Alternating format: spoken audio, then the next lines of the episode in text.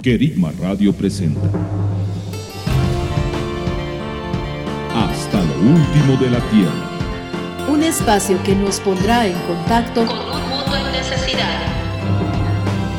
Porque así como el Padre nos ama, Nosotros amamos las naciones.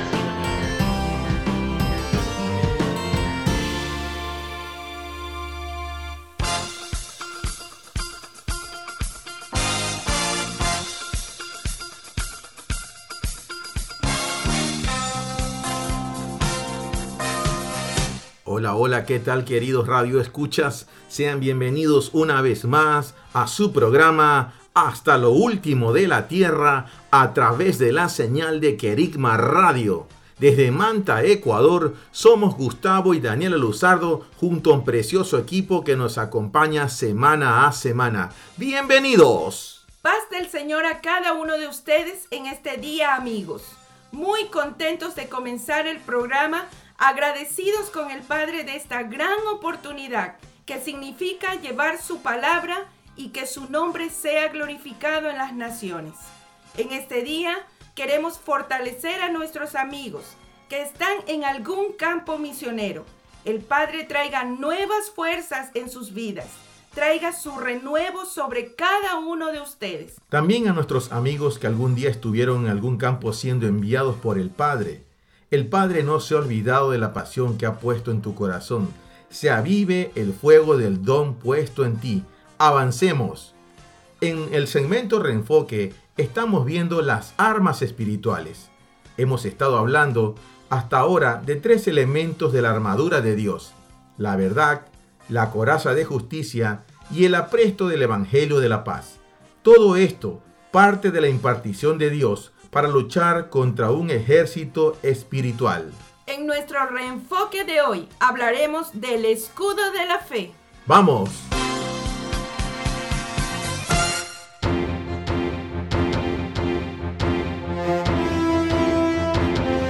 El escudo de la fe.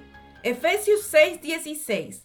En todo tomando el escudo de la fe, con el cual podréis apagar todos los dardos encendidos del maligno.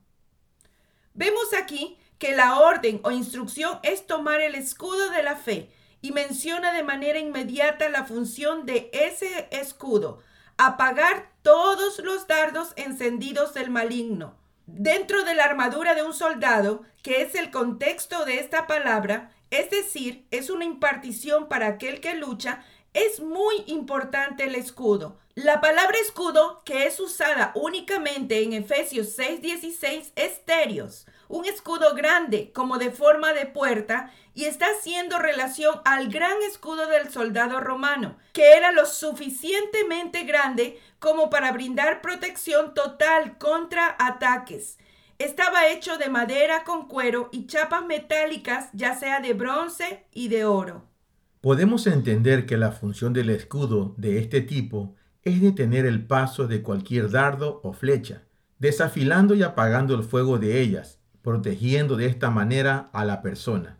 Resaltamos en esta parte la necesidad de que durante el tiempo de reposo de la guerra, por la noche, el escudo quede sumergido en agua, a fin de que sea efectivo en su tarea al momento de que sea impactado e incrustado por las flechas o dardos que vienen encendidos en fuego. Otro aspecto importante es que el escudo debía ser colocado en la posición y en el tiempo correcto, por lo que el soldado tenía que estar atento y ágil para poder manejarlo con la destreza necesaria. ¿A qué se refiere cuando se habla del escudo de la fe? Podemos entender que la fe es un escudo capaz de protegernos y de apagar los dardos del maligno. La fe nos cubre. Si meditamos en que la orden es tomar el escudo de la fe, ¿cómo es que podemos tomar ese escudo? Claramente en Romanos se expone que la fe se la toma al oír y oír a través de la palabra de Cristo. Romanos 10, 17 nos dice, así que la fe viene por lo que se oye y lo que se oye a través de la palabra de Cristo. Es como si la palabra de Cristo fuera un filtro que solo deja entrar y operar aquello que Cristo permite, considera o está en acuerdo con él. Esto es lo que trae la fe. Las palabras de Cristo forman ese escudo capaz de apagar los dardos del enemigo. Debemos entender que en Romanos, al decir palabra de Cristo, la palabra mencionada allí como palabra es rema, la cual hace referencia a una palabra hablada por la voz viva. Es decir, que no se trata de aprenderse versículos, memorizarlos y en un momento repetirlos, sino que es esa voz viva, aquella palabra hablada y revelada en la que nuestro espíritu ha encontrado un sustento y una base, de tal modo que es como un río permanente sustentado por Dios mismo, y cuando viene un dardo de fuego, se apaga en aquella fuente. Jesús mismo dijo en Juan 12:49, porque yo no he hablado por mí mismo, sino que el Padre que me envió, Él me ha dado mandamiento de lo que diga y de lo que hable. Asimismo, la voz del Padre ha dado mandamiento al enviado de lo que diga y lo que hable. Tomar el escudo de la fe es mantener los oídos afinados a la voz del Padre y caminar conforme a esa voz. Visto de otra manera, cuando la iglesia y el enviado escuchan otras cosas que no están en acuerdo con Cristo, no viene esa fe. La iglesia no estará tomando ese escudo y los dardos del maligno podrán llegar a ella, ya que se encontrará sin protección. A Abraham se lo conoce como el padre de la fe, Dice la palabra que Abraham le creyó a Dios y esto le fue reconocido como justicia. Génesis 15:6 dice, y creyó a Elohim y le fue reconocido como justicia. Unos versículos antes, en Génesis 15:1, dice, Después de estas cosas, la palabra de Adonai fue dada a Abraham en una visión, diciendo, No temas, Abraham, yo sostengo un escudo sobre ti, tu galardón será muy grande.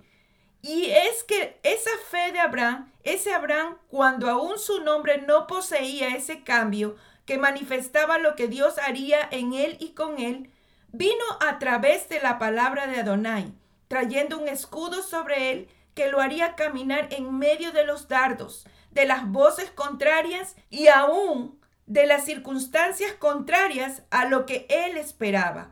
Las palabras que él como mandamiento recibió del Padre hicieron ese escudo para hacerlo permanecer. Hoy en nuestro reenfoque afirmamos al enviado y a la iglesia en la voz que el Padre les ha hecho escuchar, la voz que crea un escudo para apagar los dardos del enemigo, y le decimos al enviado y a la iglesia, Toma el escudo de la fe, recuerda y vuelve a escuchar las palabras de Elohim, porque te harán permanecer. Amén. Estás en sintonía de tu programa Hasta lo último de la tierra. Ya volvemos. Amados oyentes, les invitamos a dejar sus comentarios en nuestro correo hasta lo último de la tierra radio arroba gmail.com. Coméntenos cómo este programa está bendiciendo sus vidas. Gracias por su atención. Estás en sintonía de Querigma Radio, extendiendo el reino a las naciones. Porque es tiempo de extender el reino de Dios y de provocar una reforma en las naciones de la tierra.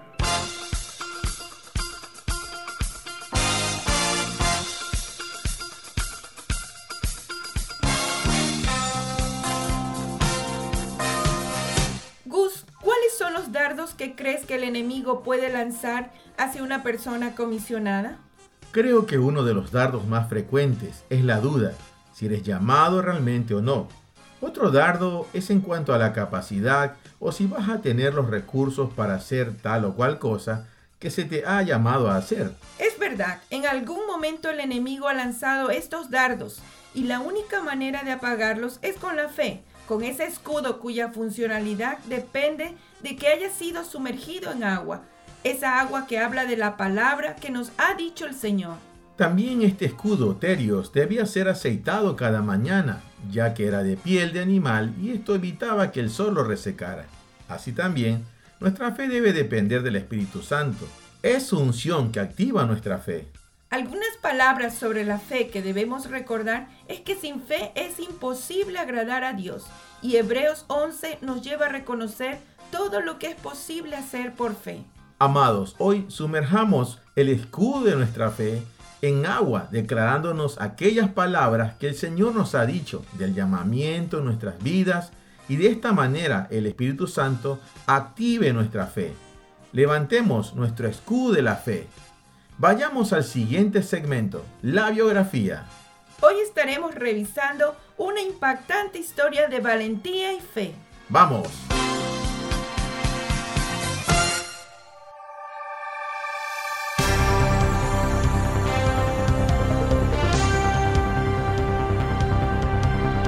Lilian Tracer fue una tremenda hija de Dios, que dedicó su vida a los negocios de su Padre Celestial y a hacer su voluntad una mujer de fe que supo oír la voz del Señor y poner su mirada, sueños y anhelos en Cristo, con el fin de cumplir fielmente su llamado y de glorificar a Dios en todo lo que hacía.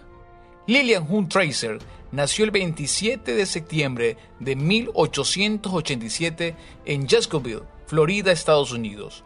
Fue criada en un hogar con creencias y tradiciones católicas. Sin embargo, la verdad le fue revelada desde muy pequeña y esta verdad la hizo libre.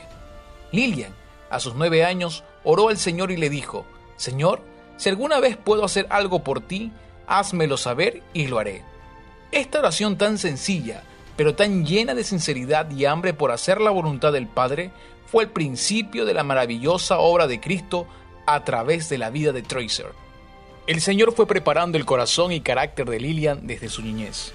Estuvo sirviendo y colaborando en el orfanato de Carolina del Norte, dirigido por Matt Perry, una evangelista llamada a servir a las generaciones.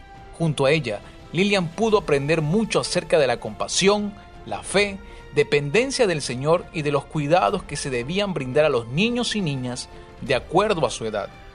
Sin saberlo, el Señor estaba plantando una semilla en su corazón, que pronto partiría y germinaría dando fruto abundante y que permanece. Lillian empezó a asistir a la Universidad Bíblica de Cincinnati y luego viajó por un tiempo como evangelista. En uno de esos seminarios oyó hablar a un misionero y su experiencia en la India. El corazón de Lillian empezó a latir muy rápido. Sabía que el Señor la estaba llamando a ir a las naciones. Solo había algo que la retenía.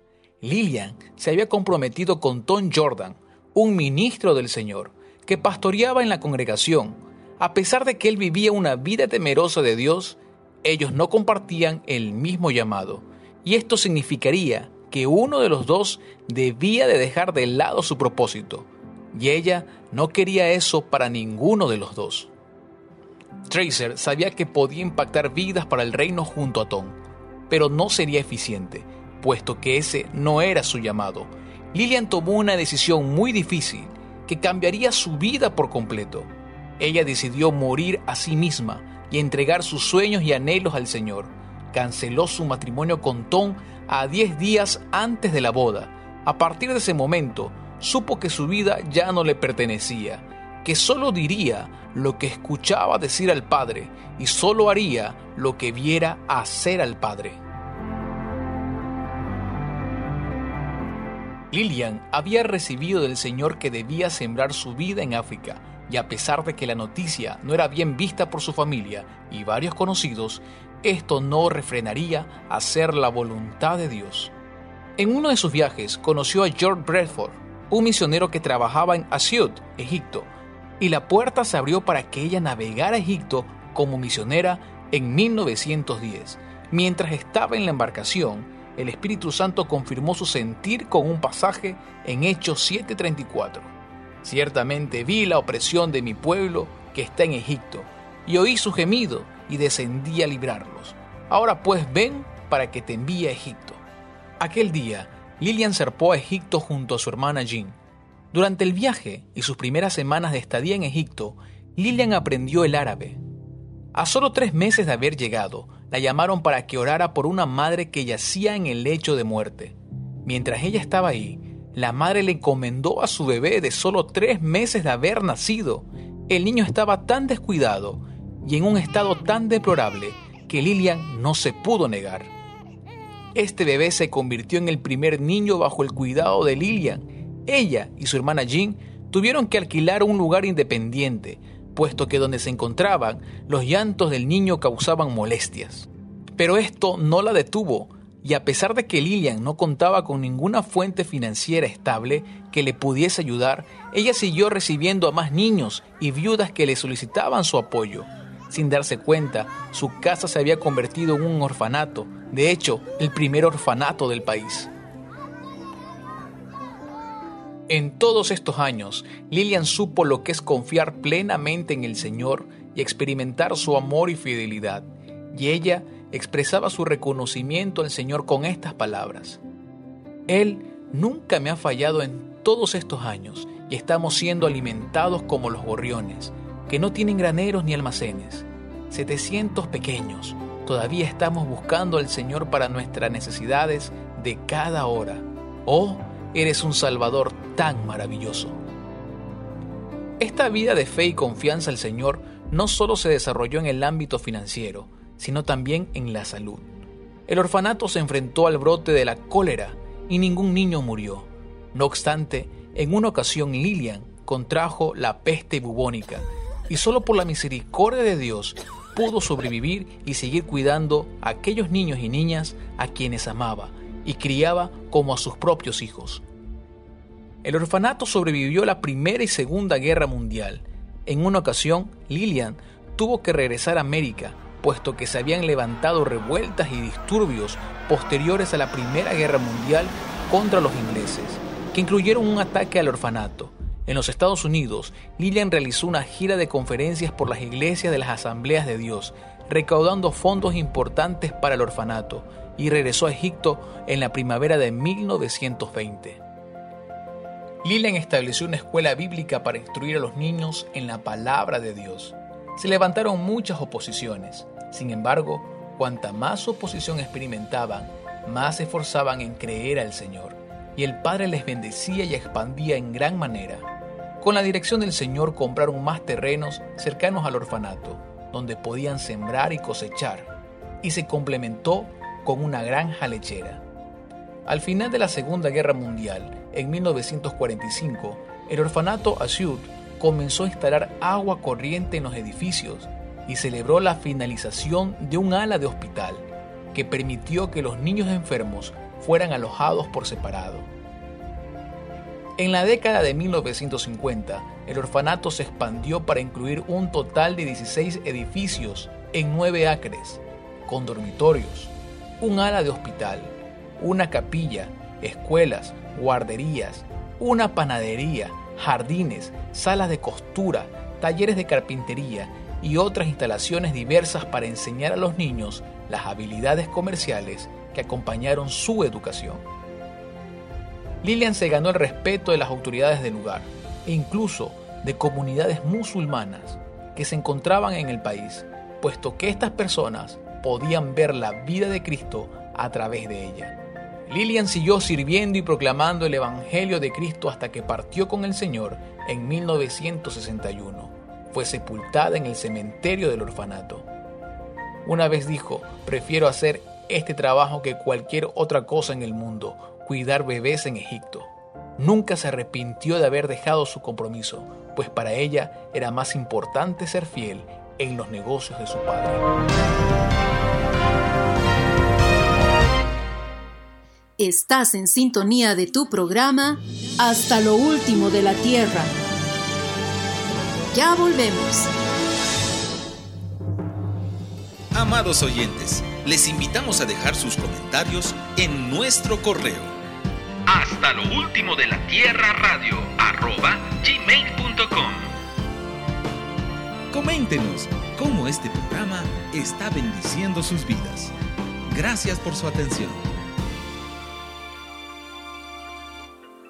Estás en sintonía de Querigma Radio, extendiendo el reino a las naciones.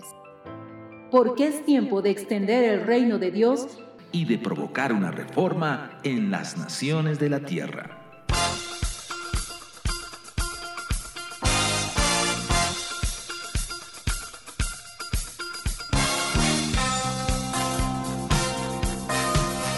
¡Wow! ¡Qué historia más impactante la que acabamos de escuchar! Lillian Tracer, una mujer que estuvo dispuesta a ir hasta lo último de la tierra y dejarlo todo. ¡Qué impresionante, Daniela, esta historia!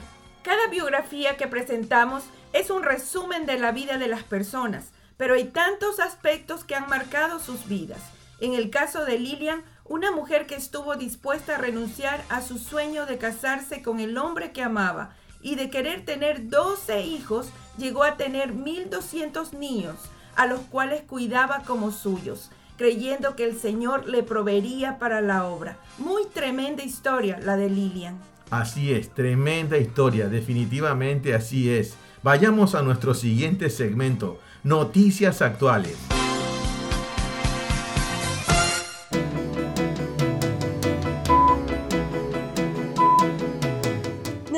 Actuales. Las inundaciones de Bihar crean oportunidades para el Evangelio.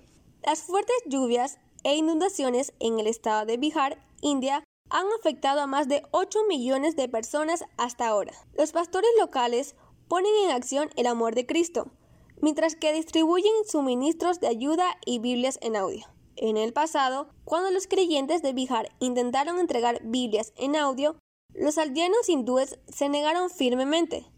Sin embargo, en estos tiempos, cuando los aldeanos vieron demostraciones tangibles del amor de Cristo, sus corazones comenzaron a ablandarse. Las mismas personas que rechazaron el Evangelio ahora están respondiendo de manera tan asombrosa a estos pastores que les traen ayuda. La gente está llegando a conocer a Cristo durante esta inundación. Y hoy queremos presentarles dos importantes testimonios. Pescador en cabaña aislada en Asia convierte su casa en casa de Dios. El pescador Kanhana tenía poco que ofrecer a su comunidad en Asia. Junto con su familia vivía en una choza aislada y aprendieron a vivir con el rechazo. Ni los líderes de la religión tradicional se acercaban a su familia, ya que daban prioridad a los miembros más ricos de la comunidad. Para muchos, Kanhana solo era una persona pobre con una discapacidad física, ya que había perdido su mano derecha en un accidente de pesca. Un día, cuando se dirigía a la playa a pescar, vio al pastor Amra hablando con algunos de sus vecinos y él esperaba que el pastor no se fijara en él, como todos lo hacían, pero se sorprendió cuando recibió un saludo. Aquel gesto del pastor fue como medicina para el alma de Kanhana. Después de una conversación, lo invitó a su cabaña y por primera vez iba a recibir invitados en su casa. Durante sus visitas, el pastor Amra le enseñó a Kanhana sobre su valor para Dios. Él y su esposa decidieron comenzar una reunión de oración en su casa todas las semanas para aprender más sobre este Dios amoroso. La reunión de oración semanal comenzó a atraer gente y la pequeña cabaña de Kamhana se llenó de gente reunida para adorar a Dios. Incluso los vecinos que antes lo evitaban vinieron a su casa para participar. El aprendizaje como transformación. Ativi, una joven nigeriana, tuvo que huir junto con su mamá a un lugar seguro luego de escuchar disparos en su aldea por parte del Boko Haram. Ellas llegaron a Camerún y con la ayuda de un amigo encontraron dónde quedarse. Cuando supieron que la aldea estaba en paz, regresaron a Nigeria, pero la relación entre las personas ya no era la misma. Todos estuvieron ocultos durante mucho tiempo, y algunas de las jóvenes cristianas se habían convertido al Islam, mientras que otras simplemente se habían revelado. Ella entró en un curso de costura que daba una institución que trabajaba con las iglesias que están siendo perseguidas. Ativi, antes de participar en este curso, era muy temperamental. No acostumbraba perdonar fácilmente, pero en el curso aprendió a ser una persona que libera perdón sobre los demás. Además de las clases prácticas de costura, aprendió a relacionarse mejor con las personas, como testimonio de Cristo a sus clientes. Ativi hoy en día comenta, la palabra de Dios es el fundamento de todo. Ahora Dios lo es todo para mí. Él me creó y sabe todo sobre mí. Él es el único que abre puertas donde parece no haber ninguna. Estás en sintonía de tu programa Hasta lo último de la Tierra. Ya volvemos. Amados oyentes, les invitamos a dejar sus comentarios en nuestro correo hasta lo último de la tierra radio arroba gmail.com. Coméntenos cómo este programa está bendiciendo sus vidas. Gracias por su atención. Estás en sintonía de Querigma Radio, extendiendo el reino a las naciones. Porque es tiempo de extender el reino de Dios y de provocar una reforma en las naciones de la tierra.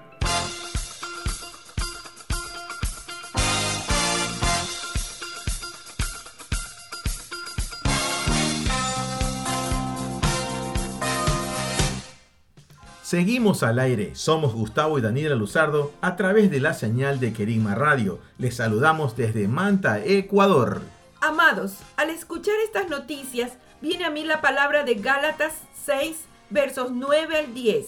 No nos cansemos pues de hacer el bien, que al tiempo señalado cosecharemos si no desfallecemos. Así que, mientras tenemos oportunidad, hagamos el bien a todos, especialmente a los familiares de la fe. Vamos al siguiente segmento, las nuevas generaciones en misiones.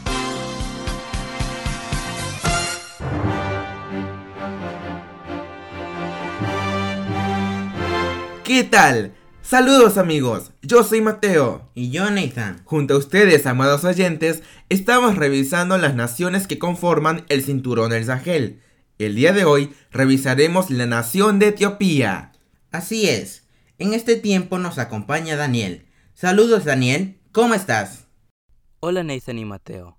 Bien, gracias a Dios. Estoy muy contento de estar en este programa y realmente es un honor compartir con ustedes hoy. Pues bien amigos, empecemos. Etiopía es el estadio independiente más antiguo de África y uno de los más antiguos del mundo. Tiene una población de 109.224.559 personas en continuo aumento. Etiopía es el segundo estado más poblado de África, después de Nigeria. Su religión mayoritaria es el cristianismo. Los etíopes son cristianos desde casi el principio del cristianismo, debido a aquel eunuco que se convirtió al Señor. Durante un largo tiempo, Etiopía fue conocida como Abisinia, de hecho, fueron los griegos quienes le dieron el nombre de Etiopía, que significa el país de los rostros quemados. Para los egipcios era la tierra de los dioses, porque de aquí obtenían perfumes como incienso y mirra, otros tesoros preciados como ébano y marfil. Etiopía, a diferencia del resto de África, nunca ha sido colonizada por ningún país.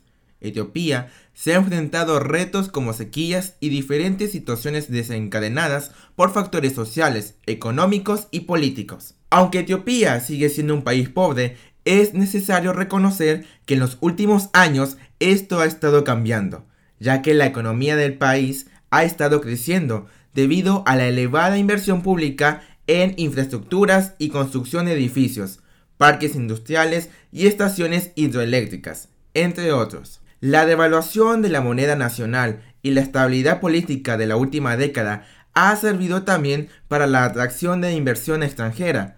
La esperanza de vida ha pasado de 52 años en el año 2000 a los 66 años en los tiempos actuales.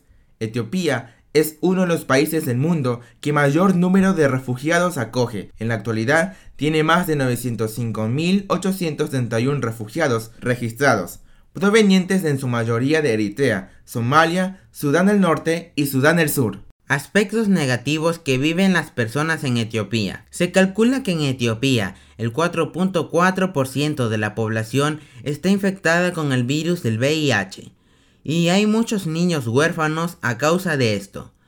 Cerca del 13% de los niños no tiene uno o ambos padres. En Etiopía hay un número significativo de niños invisibles, niños que no son reconocidos por la ley etíope, porque sus nacimientos no están registrados. Etiopía es uno de los países con mayor desventaja educativa del mundo debido a la escasez, los conflictos y las crisis. Los casos de castigo corporal, maltrato e incluso abuso sexual son motivo de grave preocupación y disminución de los niveles de educación. La desnutrición impide que millones de niños etíopes alcancen su potencial. El 50% de la población infantil etíope presenta un retraso del crecimiento para su edad. Tanto en las zonas rurales como en las urbanas, muchos jóvenes, sobre todo las mujeres, están desempleados o trabajan en el sector no estructurado.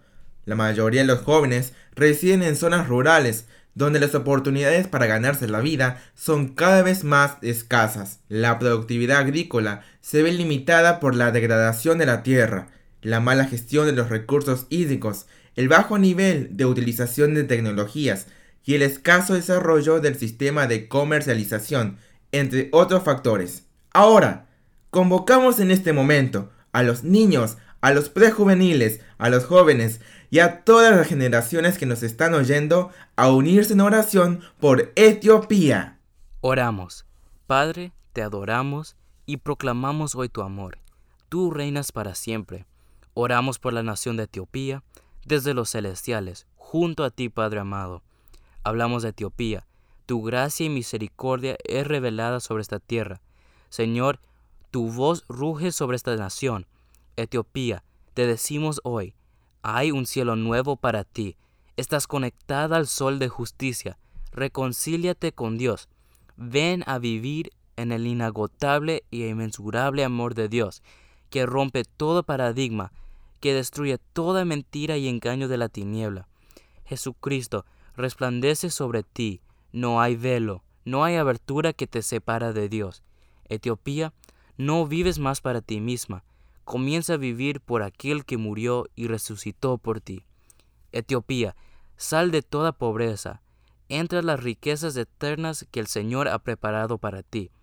No eres un perrillo que come de lo que sobra de la mesa de los hijos, eres un hijo que se sienta a la mesa del Padre, porque el Dios que dijo, resplandezca luz de la tiniebla, es el que está resplandeciendo en tu corazón, Etiopía, para iluminación del conocimiento de la gloria de Dios en la faz de Cristo. Amén. Así es. Declaramos esto sobre ti, Etiopía.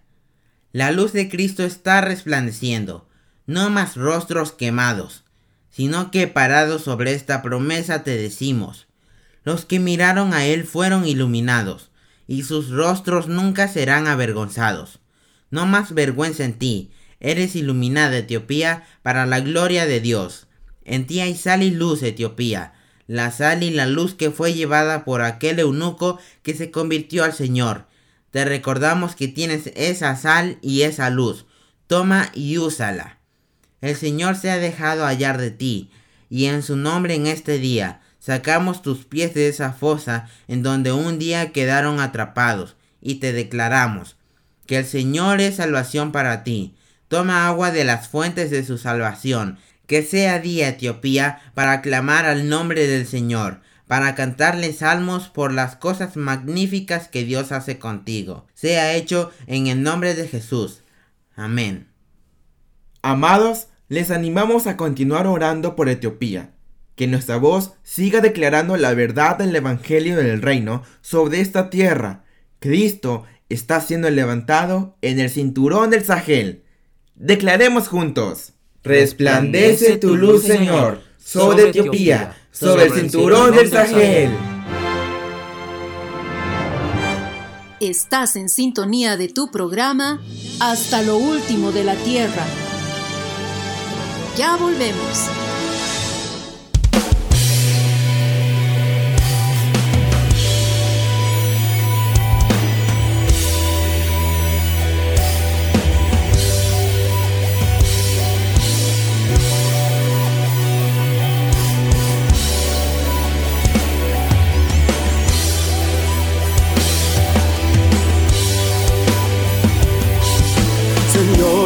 Ejércitos, tú eres santo.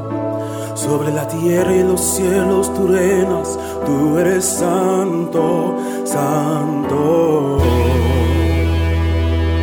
Yo no hablo de mi propia autoridad, pero hablo en el nombre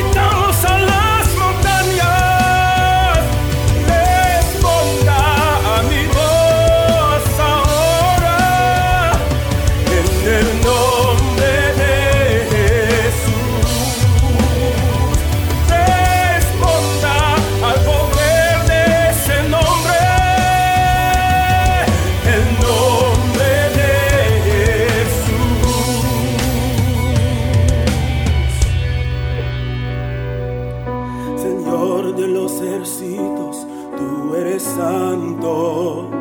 Sobre la tierra y los cielos tú reinas, tú eres santo, santo.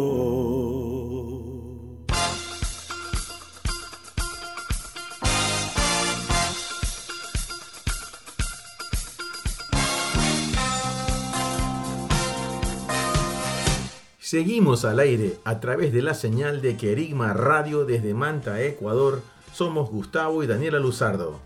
Nos unimos a la voz de luz sobre Etiopía, declarando Isaías 12. En aquel día dirás, te bendeciré, oh Jehová, porque estabas airado conmigo, pero apartaste tu ira y tuviste misericordia de mí. He aquí, mi Dios es Adonai, mi Salvador. He confiado en él y no temeré. Adonai es mi fortaleza y Yah es mi alabanza, y ha llegado a ser mi salvación. Y sacaréis aguas con alegría del manantial de la salvación, y diréis aquel día, Cantad a Adonai y a gran voz invocad su nombre, proclamad sus proezas entre los gentiles, decid que su nombre es excelso, cantad alabanzas a Jehová, que hizo proezas, sean conocidas en toda la tierra. Regocíjate, oh hija de Sión, y canta, porque el Santo de Israel se ha engrandecido en medio de ti.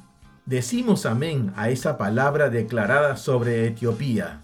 Vamos al siguiente segmento, orando por la iglesia perseguida.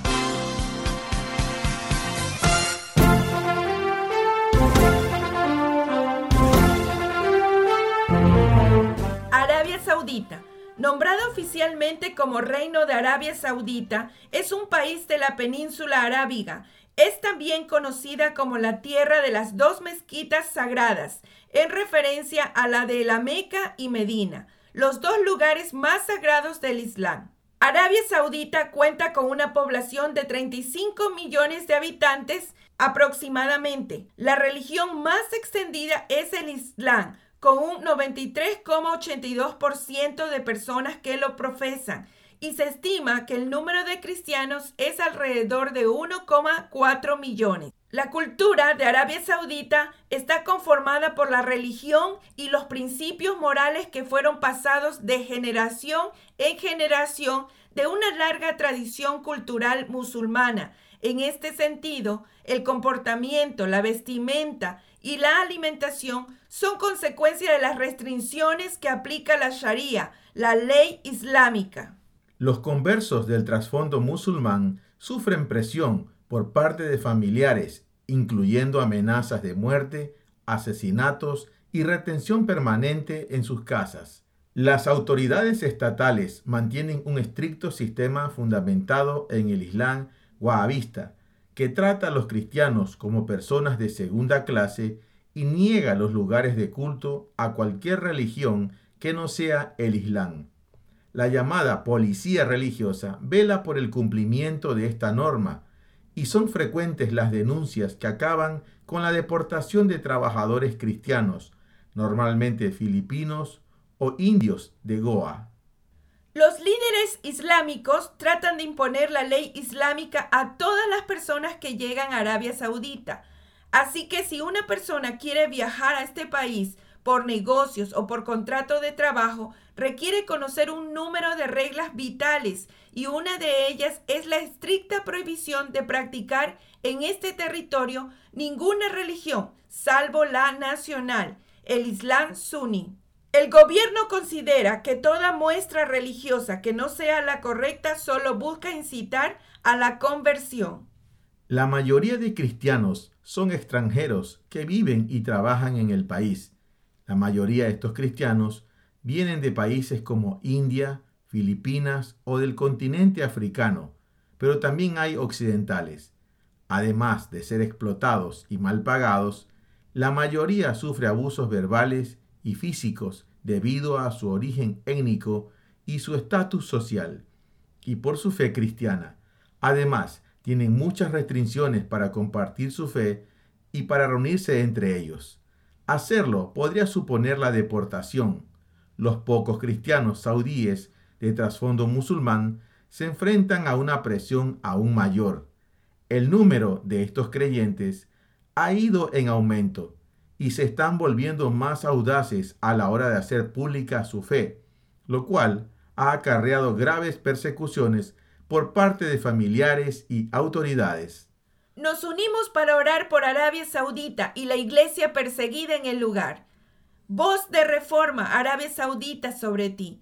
En este tiempo el Señor ha removido entidades que te tenían sujetas y se enseñoreaban de ti. Esto el Señor lo ha cambiado. Él ha traído un nuevo tiempo para las naciones de la tierra. El hombre fuerte ha sido sujetado por el más fuerte, Cristo Jesús. Toda columna de iniquidad levantada para alimentar a esos dioses falsos, las desplantamos, las arruinamos. Toda visión falsa que ha generado doctrina y caminos de maldad y de mentira es removida. Hoy declaramos la verdad sobre ti, Arabia Saudita. Esta es la verdad publicada desde los celestiales. Jesucristo es el Hijo de Dios enviado para salvarte. Los que en Él creen tienen vida y no son juzgados. Los que no creen ya han sido condenados. Porque de tal manera amó Dios al mundo que dio a su Hijo unigénito para que todo aquel que en Él cree no se pierda, mas tenga vida eterna. Porque Dios no envió al Hijo al mundo para juzgar al mundo, sino para que el mundo sea salvo por medio de Él. Quien cree en Él no es juzgado. El que no cree ya ha sido juzgado porque no ha creído en el nombre del unigénito Hijo de Dios. Jesucristo es Señor sobre vivos y muertos porque para esto Cristo murió y resucitó, para ser Señor tanto de los muertos como de los vivos. No hay otro nombre debajo del cielo para poder ser salvos. Y la salvación no está en ningún otro, porque no hay otro nombre bajo el cielo dado a los hombres en que podamos ser salvos. Por lo cual Dios también lo exaltó hasta lo sumo y le dio el nombre que es sobre todo nombre, para que en el nombre de Jesús se doble toda rodilla de los que están en los cielos y en la tierra y debajo de la tierra, y toda lengua confiese que Jesucristo es Señor para gloria de Dios Padre. Cristo es la palabra de Dios que permanece para siempre. Padre, en el nombre de Jesús declaramos que los hijos de Dios son fructíferos y se multiplican. José aún que estaba en la cárcel dio frutos y gobernó. Daniel aún en el cautiverio se levantó para gobernar. Así decimos de la iglesia de Arabia Saudita, levántate a la vida de Cristo en ti. Esle la esperanza de gloria. Fructifícate, multiplícate. La luz verdadera te está alumbrando. Manifiéstate en gracia y en verdad como iglesia esposa de Cristo. Ángeles fortaleciendo y trayendo noticias del reino a cada casa de los hijos de Dios en Arabia Saudita. Padre, levantamos nuestra voz en favor de aquellos hermanos, de aquellas familias que han decidido confesar a Jesucristo como el Señor de sus vidas en Arabia Saudita. Guárdalos, Padre, en el nombre del Señor Jesucristo. Amén y amén.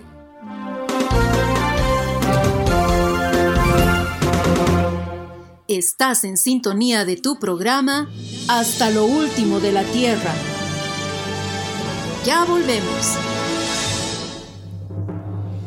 Amados oyentes, les invitamos a dejar sus comentarios en nuestro correo. Hasta lo último de la Tierra Radio arroba gmail.com Coméntenos cómo este programa está bendiciendo sus vidas. Gracias por su atención.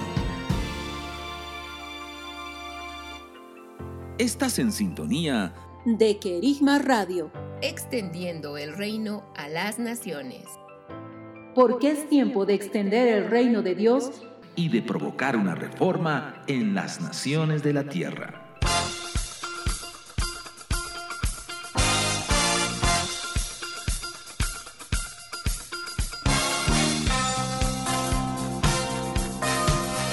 Daniela, hemos llegado al final del programa.